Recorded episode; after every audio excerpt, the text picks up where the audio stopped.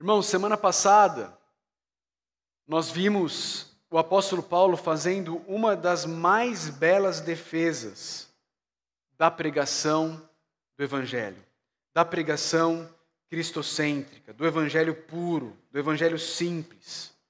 Diante das pressões das, da, dos irmãos lá da igreja em Corinto, diante das pressões para que o Evangelho ah, de Paulo fosse misturado com as sabedorias humanas, Paulo diz que a mensagem da cruz ela é loucura, que os salvos pela cruz são os loucos e que a mensagem que ele tinha para pregar era Cristo e esse crucificado. Isso que a gente viu semana passada.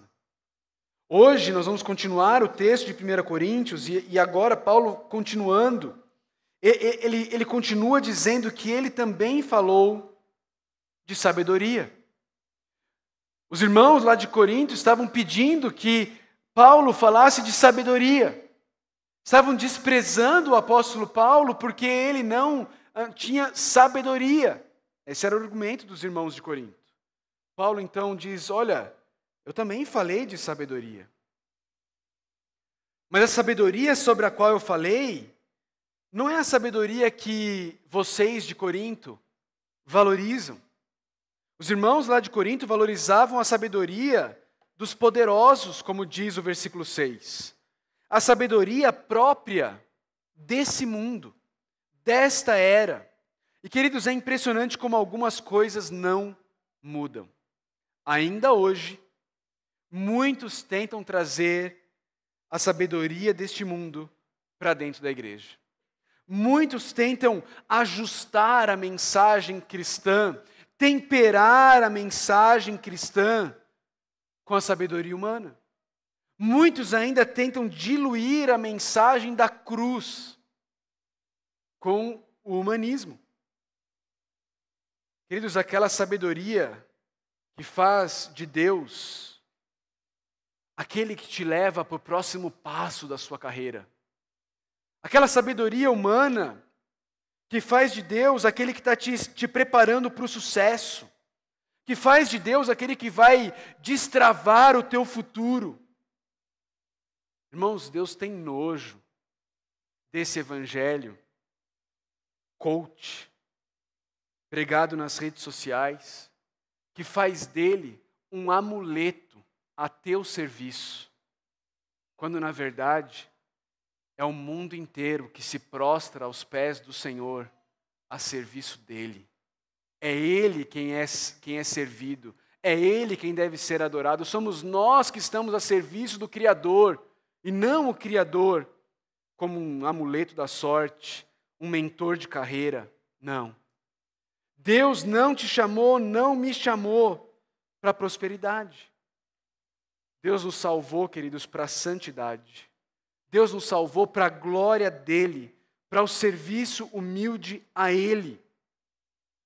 Essa sabedoria humanista, mundana, que tenta pintar um Deus que vai, que vai fazer com que a sua carreira deslanche, que vai fazer com que a sua vida seja uma vida de saúde, prosperidade e bem-estar. Se não é o Deus da Bíblia. Esse não é o Deus do evangelho da cruz. Essa sabedoria, ela é humanista e ela é mundana. E como tudo que pertence a este mundo, o apóstolo Paulo vai dizer que essa sabedoria também está sendo reduzida a nada. Está sendo reduzido a nada, tem prazo de validade. Tem prazo de validade. O tempo passa, as gerações mudam. E esses falsos profetas que tentam vender um Deus que está a seu serviço, todos eles se vão. Todos eles, ah, com o tempo, fica claro o Deus Mamon a quem eles serviam. Mas a sabedoria sobre a qual Paulo fala, ela é uma sabedoria diferente, irmãos. Veja, ele diz assim: no versículo 7, ao contrário, falamos da sabedoria de Deus. Não dessa sabedoria deste mundo, não dessa sabedoria dessa era, não de uma sabedoria humanista, mas da sabedoria que é de Deus, própria de Deus, que vem de Deus. E Paulo fala que essa sabedoria, ela é um mistério.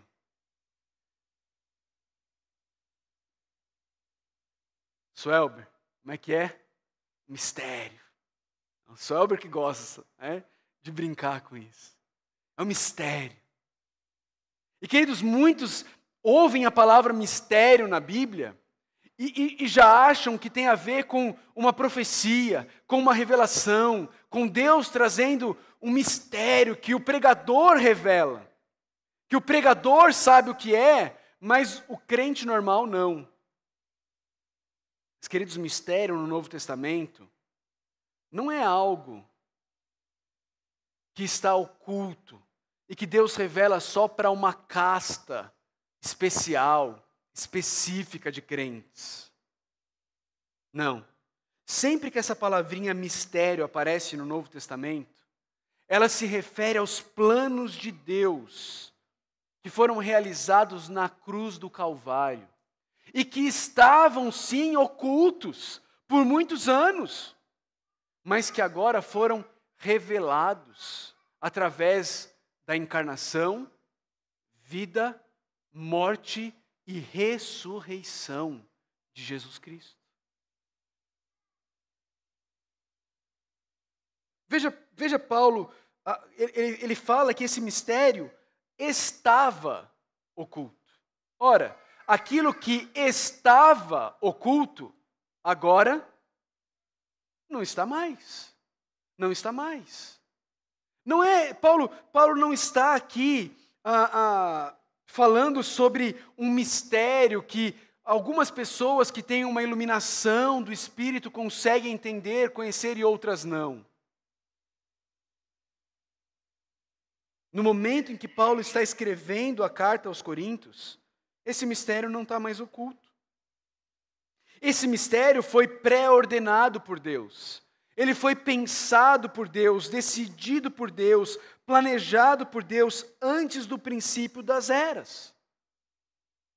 O mistério da encarnação, vida perfeita, morte e ressurreição de Jesus.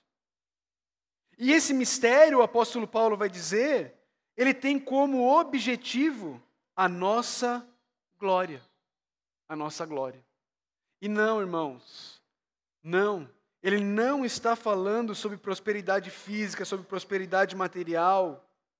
Ele está falando sobre eu e você nos tornarmos coparticipantes com Jesus Cristo. Veja o versículo 8. No versículo 8, ele vai chamar Jesus Cristo de o Senhor da glória. Esse mistério que estava oculto e que foi revelado, ele tem como objetivo fazer com que eu e você nos tornemos coparticipantes da glória de Jesus Cristo. Ele tem como objetivo fazer com que eu e você nos tornemos mais parecidos com Jesus. Com que eu e você nos assentemos à mesa de Cristo. A sabedoria de Deus era um mistério que estava oculto desde antes do início da história mas que tinha como propósito nos tornar participantes de Cristo. Estava oculto, mas foi revelado. Mas os poderosos, os que abraçam a sabedoria deste mundo, não entenderam. E a prova de que eles não entenderam esse mistério que estava oculto, mas foi revelado, diz o apóstolo Paulo no versículo 8, é que eles crucificaram o Senhor da glória. Eles crucificaram aquele que era o mistério encarnado, aquele que veio para trazer transformação, aquele que veio para nos fazer coparticipantes da glória dele, aquele que veio para nos fazer parte da família de Deus. Os poderosos crucificaram ele.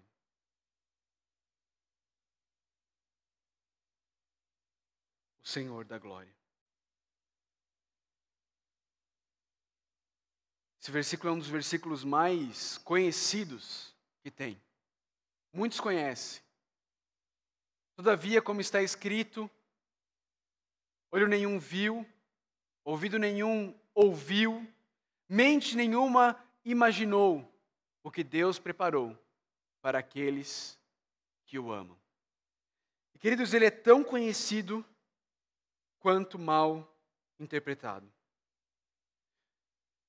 Existem aqueles que olham para esse versículo e pensam de novo que Deus está falando sobre a vida aqui, sobre como Deus tem planos maravilhosos para você e para mim, sobre como os planos de Deus são fantásticos e Deus quer fazer com que você prospere, com que você enriqueça, com que a sua vida seja um mar de rosas. Olha, olho nenhum viu, ouvido nenhum ouviu, mente nenhuma é capaz de imaginar as bênçãos que Deus tem para você. Muitos vão dizer. Outros vão pegar esse versículo e, e vão focar ele na eternidade, na vida eterna com Deus. E vão dizer: olha, a gente não é capaz de imaginar a vida que Deus tem para nós lá na eternidade.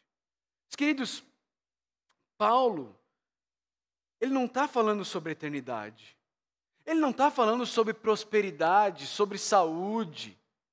Mas ele também não está falando sobre a eternidade. Paulo está falando exatamente sobre aquilo que os poderosos dessa era não entenderam. Ele está falando exatamente sobre aquilo que é a sabedoria de Deus, esse mistério que estava oculto. Paulo está falando sobre a salvação de pecadores como eu e você, pela morte substitutiva de Jesus Cristo, o Santo de Deus, na cruz, na cruz do Calvário. Ele diz: Olha, olho nenhum consegue ver, ouvido nenhum consegue ouvir, mente nenhuma consegue conceber, porque o mistério de Deus não é descoberto pela lógica, nem pela sabedoria humana. Mas, queridos, exatamente como vai ser a vida eterna, nós continuamos não sabendo. Exatamente quais são os planos de Deus para mim e para a sua vida aqui nesse mundo, nós não sabemos. E não é disso que o apóstolo Paulo está falando, porque no versículo 10 ele diz: mas Deus o revelou a nós por meio do Espírito. Isso que olho nenhum viu, isso que ouvido nenhum ouviu, isso que mente nenhuma foi capaz de imaginar, de conceber, Deus já revelou, diz o apóstolo Paulo. Deus revelou através do Espírito. Eu e você hoje conhecemos eu e você hoje vemos, nós ouvimos, nós concebemos na nossa mente. Não porque nós somos brilhantes, mas porque um dia o Espírito Santo de Deus, que Jesus disse a Nicodemos que sopra onde quer, o soberano Espírito Santo de Deus soprou nos nossos olhos, soprou nos nossos ouvidos, soprou nas nossas mentes e nos fez nascer de novo, nos fez capaz de vermos, ouvirmos e entendermos a sabedoria de Deus. Esse mistério que estava revelado. Essa sabedoria de Deus que é a salvação, o resgate, o perdão, a redenção, a adoção de pecadores como eu e você, para nos tornarmos membros da família de Deus. Veja, queridos, como Paulo não está ensinando que algumas pessoas na igreja possuem uma revelação especial dos mistérios de Deus. Não. Paulo está falando sobre o mistério da cruz, que o Espírito Santo revelou a todos aqueles a quem ele capacitou para crerem e amarem a Deus. Ou seja, todos os salvos, todos aqueles que foram regenerados, todos aqueles que foram comprados, todos aqueles que foram adotados pelo sangue de Jesus. Infelizmente, queridos, em muitos lugares usam esse texto para apresentar uma, uma divisão de castas na igreja. Como se na igreja tivessem aqueles que possuem o Espírito, todos, todos são salvos, na ideia dessas pessoas, todos são salvos. Mas tem alguns que têm o Espírito. E esses que têm o Espírito são capazes de entender os mistérios. Não existe isso, irmãos. Se você está em Cristo, você é selado pelo Espírito Santo da promessa. Se você está em Cristo, o Espírito Santo habita em você e ele te fez capaz de entender o mistério. O mistério, não são os mistérios, é o mistério, que é o Evangelho da graça de Jesus Cristo. O mistério que é como pecadores como eu e você podem se tornar membros da família de um Deus santo, um Deus que não tolera pecado. E esse mistério é Cristo, é Cristo encarnado, é Cristo vivendo a vida perfeita que eu e você não conseguimos viver. É Cristo morrendo na cruz a morte que nós merecíamos morrer. E é Cristo ressuscitando eternamente, como o primeiro entre os que dormem, como a garantia de que aqueles que morrerem com Cristo também ressuscitarão com Ele. Também ressuscitarão com Ele. Paulo então segue, queridos, ele segue o argumento que só o Espírito Santo poderia revelar isso. Ele diz assim: Pois quem conhece os pensamentos do homem, a não ser o espírito do homem que nele está? Você, esposa, quantas vezes já quis entender o que passa na cabeça do seu marido? Não é? Não? Só a minha que fica tentando? A gente, a gente conhece, a gente convive, a gente está o dia inteiro junto há anos. A gente não sabe o que passa na cabeça. O argumento de Paulo é esse. É só nosso próprio espírito que sabe o que nós pensamos. Da mesma forma, diz o apóstolo Paulo, ninguém conhece os pensamentos de Deus a não ser o Espírito de Deus. Nós, porém, não recebemos o Espírito do mundo, mas o Espírito procedente de Deus. Para quê, queridos? Para que que Deus nos deu o Espírito dele? Para que que Deus nos deu o Espírito Santo? Para que entendamos as coisas que Deus nos tem dado gratuitamente. O que são essas coisas? O que é que Deus nos tem dado de forma gratuita? Existe uma discussão aqui e eu creio que as duas coisas se aplicam. A palavrinha aqui, dado gratuitamente, ela pode se referir à graça, ok? A graça de Deus, ou ela pode se referir aos dons do Espírito Santo, ok? Eu creio que Paulo está falando das duas coisas. O Espírito Santo de Deus, ele, ele nos foi dado para que nós possamos entender, sem dúvida alguma, a graça, coisa que nós não somos capazes de entender se não for o Espírito Santo agindo em nós. Mas ele também nos capacita a ter um entendimento correto sobre os dons, sobre como nós usamos os dons. E você vai ver ao longo da nossa exposição de Coríntios que Paulo vai entrar nisso, porque esse era um problema na igreja de Corinto.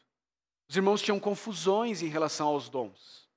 Paulo está dizendo, irmãos, o Espírito Santo de Deus, que conhece a mente de Deus, habita em nós. E Ele habita em nós para que nós sejamos capazes de entender a graça de Deus que Ele tem nos dado e também os dons de Deus que Ele tem nos dado. Essa capacitação sobrenatural que Deus tem dado a nós para que nós possamos servi-lo na obra dele, na obra dele. Paulo continua e ele diz assim no versículo 13: delas, ou seja, dessas coisas que Deus tem nos dado de forma gratuita, Paulo diz, também falamos. Paulo está dizendo, eu também tenho falado sobre a graça de Deus. Eu também tenho falado sobre os dons de Deus. Mas eu tenho falado sobre essas coisas não com palavras ensinadas pela sabedoria humana. Não. Mas com palavras ensinadas pelo Espírito. Paulo está dizendo aqui? Paulo está dizendo, irmãos, não dá para misturar sabedoria humana com sabedoria de Deus. Não dá para trazer o humanismo para o púlpito. Não dá para você querer crescer espiritualmente se alimentando de sabedoria humana travestida de sabedoria divina. Queridos, tem tanto disso. Tem tanto disso. Tem tanto pregador de internet pregando nada mais do que sabedoria humana. Nada mais do que você encontra em qualquer livro de autoajuda secular que você procurar numa livraria. Os princípios são o mesmo, só coloca uma capa de religiosidade, porque vende mais. E aí te entrega. E você acha que você está crescendo espiritualmente. Paulo está dizendo: olha, quando eu falo sobre as coisas de Deus, eu não falo com palavras ensinadas pela sabedoria humana mas com palavras ensinadas pelo Espírito, porque para interpretar verdades espirituais para os que são espirituais, é necessário as palavras espirituais, palavras do Espírito Santo de Deus. Quem não tem o Espírito, Paulo vai dizer, não aceita as coisas que vêm do Espírito, pois são loucura, não é capaz de entendê-las porque elas são discernidas espiritualmente. Mas quem é espiritual discerne todas as coisas, e ele mesmo por ninguém é discernido. Irmãos, para alguém que não tem o Espírito Santo de Deus, para alguém que não nasceu de novo, para alguém que não foi lavado, redimido, adotado, para alguém que não foi salvo, as coisas de Deus não fazem o menor sentido. Viver para Deus não faz o menor sentido. Se humilhar não faz o menor sentido. Buscar os interesses do outro antes dos seus próprios interesses não faz o menor sentido. Não estar focado nas coisas dessa vida, mas focado na eternidade com Cristo, não faz o menor sentido. Um Messias que morre numa cruz, um Salvador que salva morrendo, não faz o menor sentido. É disso que Paulo está falando. Mas ele está dizendo: olha, quem é espiritual quem recebeu o Espírito Santo de Deus, quem foi salvo, quem foi redimido, quem foi regenerado, discerne essas coisas. Discerne essas coisas. E de novo, queridos, o texto aqui não está, Paulo não está afirmando que alguns cristãos, por estarem questionando ou não entendendo o que alguém está ensinando que eles não são espirituais. Porque, de novo, esse texto é usado para isso. Esse texto muitas vezes é usado quando um cristão questiona um ensino errado de um líder na igreja. E aí abre-se esse texto e diz assim: você não está discernindo porque você não é espiritual, mas eu sou, e porque eu sou, ninguém pode me discernir, ninguém pode me examinar, Ninguém pode me questionar. Queridos, não é disso que Paulo está falando. Não é isso que Paulo está ensinando. Paulo está falando aqui dos não convertidos. Paulo está falando aqui de pessoas que não foram lavadas pelo, pelo sangue de Jesus Cristo. Pessoas que não se renderam aos pés de Jesus, que não creram em Jesus. Essas são as pessoas não espirituais. E elas não conseguem discernir as coisas de Deus, nem possuem capacidade para entender, para discernir o povo de Deus, a vida do povo de Deus, as escolhas que a gente faz. Quem não nasceu de novo não consegue entender isso. Quem não nasceu de novo não consegue entender uma vida de busca por santidade. É interessante porque o nosso mundo ele, ele, ele é hipócrita, né? O mundo ele é hipócrita. Quando você quando você está em qualquer grupo de futebol, grupo de homem, de WhatsApp, onde tem um monte de gente lá que não, não crê no Senhor Jesus Cristo, não está buscando viver uma vida moldada pelo Evangelho, aquelas frases que aquele deputado falou sobre as ucranianas são rotina, são comum. Mas quando vem a público, a sociedade olha para aquilo e fala: Isso aqui é inadmissível. Por quê? Por que, que é inadmissível? Queridos, se não existe uma verdade absoluta, por que, que é inadmissível? A sociedade quer ensinar para os nossos filhos que não existe uma verdade absoluta, mas depois quer cobrar algum tipo de moralismo, algum tipo de, de civismo.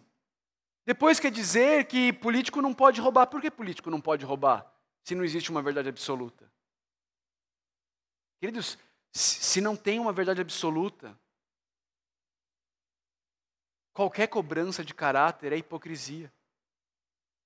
Se não existe verdade absoluta, é cada um por si. Se não existe verdade absoluta, é a lei da sobrevivência. É a lei da evolução. Eu preciso garantir a minha espécie, a minha família. Se não existe verdade absoluta, se não existe um padrão de certo ou errado fora de nós, qualquer tentativa de impor uma moral é hipocrisia. Mas os incrédulos não conseguem entender isso. Eles não conseguem entender isso. Eles não conseguem discernir as coisas de Deus. Eles não foram capacitados para isso. Eles não conseguem entender porque, para a gente, uma vida de monogamia, onde você se casa e você faz um compromisso de fidelidade, você quer viver isso e você se alegra com isso, você está feliz de poder viver com uma pessoa o resto da sua vida. Faz sentido. Paulo então termina, queridos, com uma citação de Isaías 40. Ele diz assim: Quem pode conhecer a mente do Senhor para que possa instruí-lo? Ou seja, quem pode conhecer a mente de Deus a ponto de poder instruir Deus, ensinar Deus? O que Paulo está dizendo aqui, irmãos, é que quando alguém quer adicionar sabedoria humana ao ensino perfeito do Evangelho revelado pelo Espírito Santo de Deus, essa pessoa está se colocando na posição de professor de Deus. De Deus. Eu sei tanto que Deus senta aqui, que agora eu vou te ensinar. Eu vou adicionar algumas coisas ao que você tem falado, Deus, porque a gente precisa dar uma aperfeiçoada nisso daqui. Sua, seus ensinos estão muito antiquados. A gente precisa dar uma melhorada.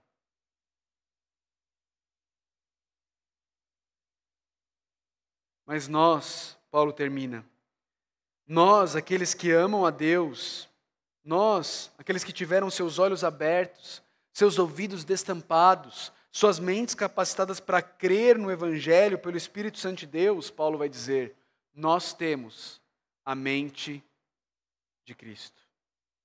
Nós não precisamos da sabedoria humana. Nós não, não tentamos diluir o Evangelho com a sabedoria humana. Nós não lemos o ser humano a partir do humanismo. Nossas soluções para os problemas do ser humano, elas não estão no humanismo, queridos.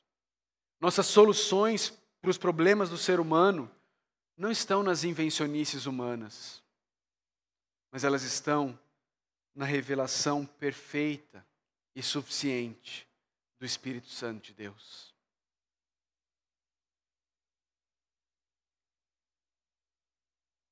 solução para o seu casamento, a solução para, as suas emoções,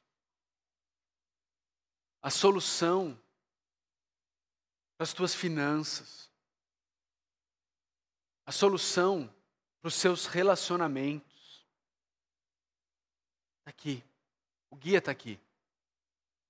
Não é no ser humano, o ser humano instruindo o próprio ser humano. Não é o Criador do ser humano, mostrando para o ser humano como é a vida que ele criou para que a gente vivesse.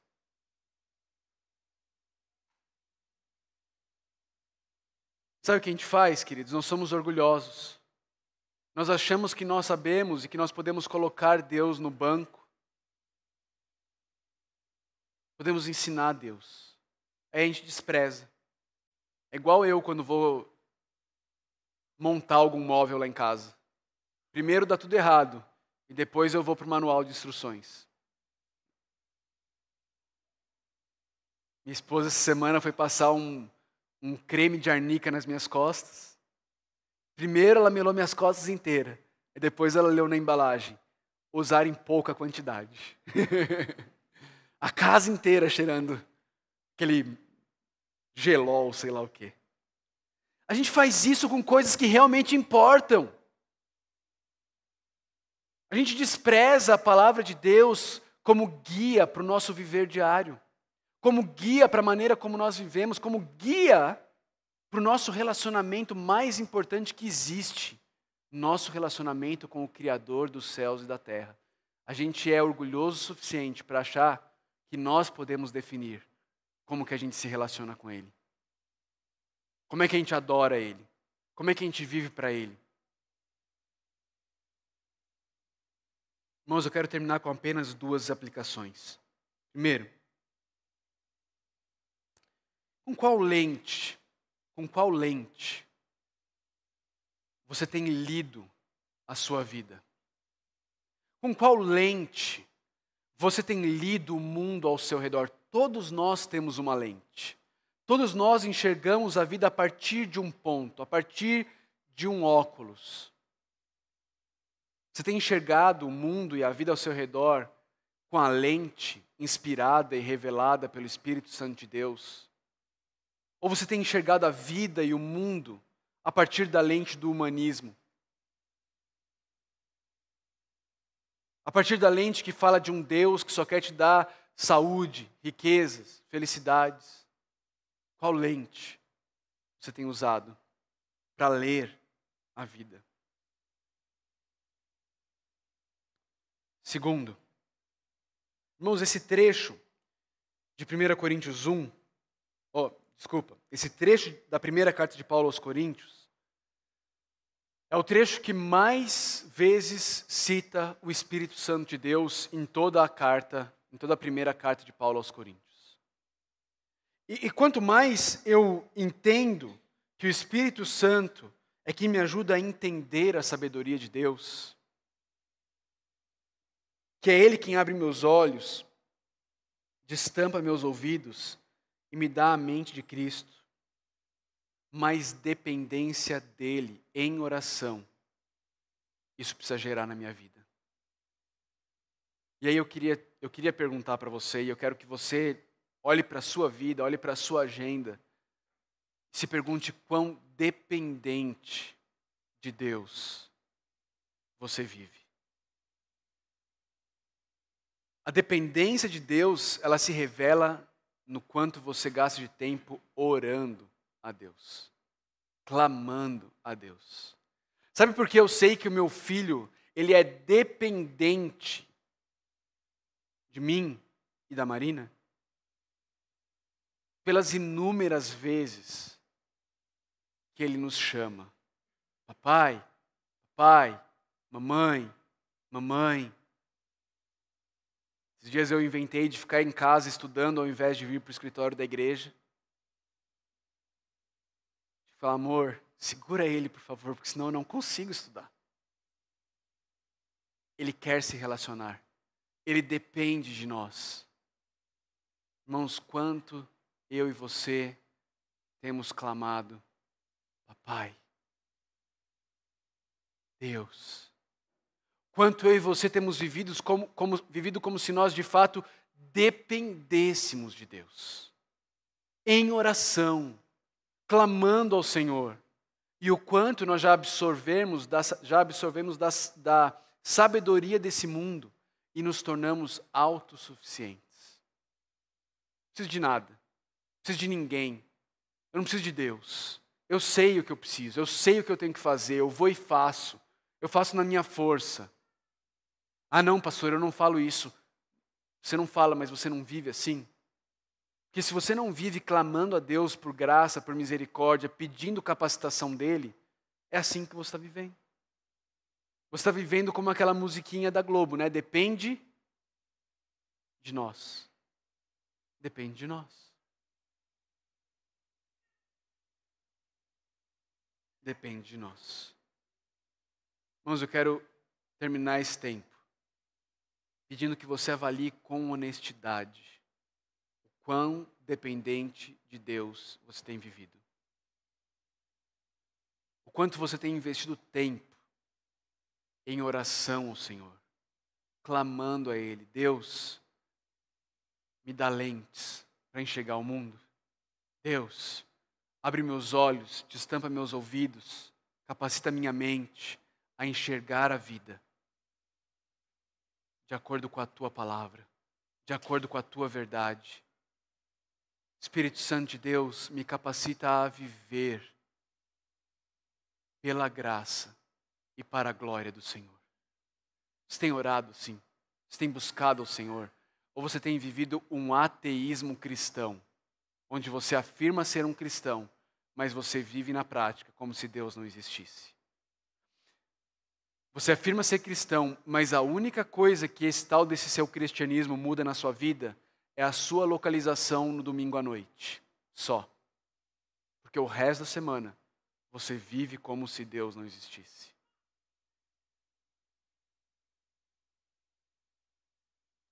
Irmãos, que Deus traga arrependimento aos nossos corações. Que Deus nos faça arrepender da nossa autossuficiência. Que Deus nos faça perceber a realidade de que eu e você dependemos de Deus. Dependemos de Deus. Como os bebezinhos que aqui estão dependem de suas mães. Eles dependem, eles precisam. Se não tiver a mãe, eles morrem. Eles dependem. Eu e você dependemos de Deus dessa mesma forma. Não sejamos tolos. Não deixemos a sabedoria do você pode, você consegue, confie em você nos enganar. O chamado de Deus não é esse. O chamado de Deus é para o reconhecimento. Eu não posso, eu não consigo mas Ele pode, Ele consegue. Ele fez tudo o que era necessário através do Filho dele na cruz do Calvário, para que eu pudesse ter uma vida de relacionamento íntimo e pessoal com o Criador dos céus e da terra. Deus pode, Deus quer.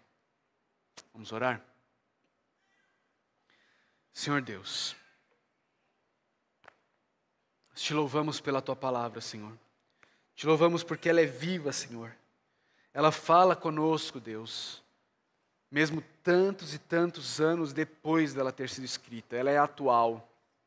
Ela é atual. Obrigado, Senhor. Obrigado. Obrigado porque o Senhor não nos deixou entregues à sabedoria falha, mentirosa desse mundo. Mas o Senhor nos deu a tua palavra. O Senhor se revelou a nós.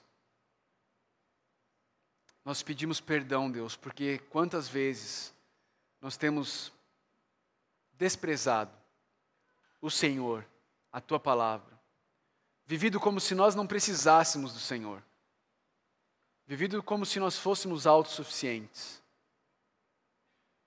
O Senhor nos perdoa. E por favor, Deus, nos capacita a buscarmos o Senhor. Nos capacita a amarmos o Senhor nos capacita a enxergarmos a vida, o mundo, a partir da tua perspectiva, Deus. Por favor, Senhor. E Pai, se existe alguém aqui que ainda não foi tocado pelo Espírito Santo do Senhor, que ainda não se prostrou, ainda não creu no que Jesus Cristo fez na cruz do Calvário, ainda não reconheceu os seus pecados e não olhou para Cristo e, e, e creu que Cristo morreu na cruz por ele, por ela. Nós pedimos que o teu Santo Espírito, Deus, sopre sobre a vida dessas pessoas. Traga salvação, Deus. Abra os olhos, destampe os ouvidos, capacite a mente para ver a salvação de pecadores como nós, por meio da graça de Cristo, operada na cruz do Calvário. Esse é o nosso desejo, Senhor. Esse é o nosso desejo. Oramos em Cristo Jesus.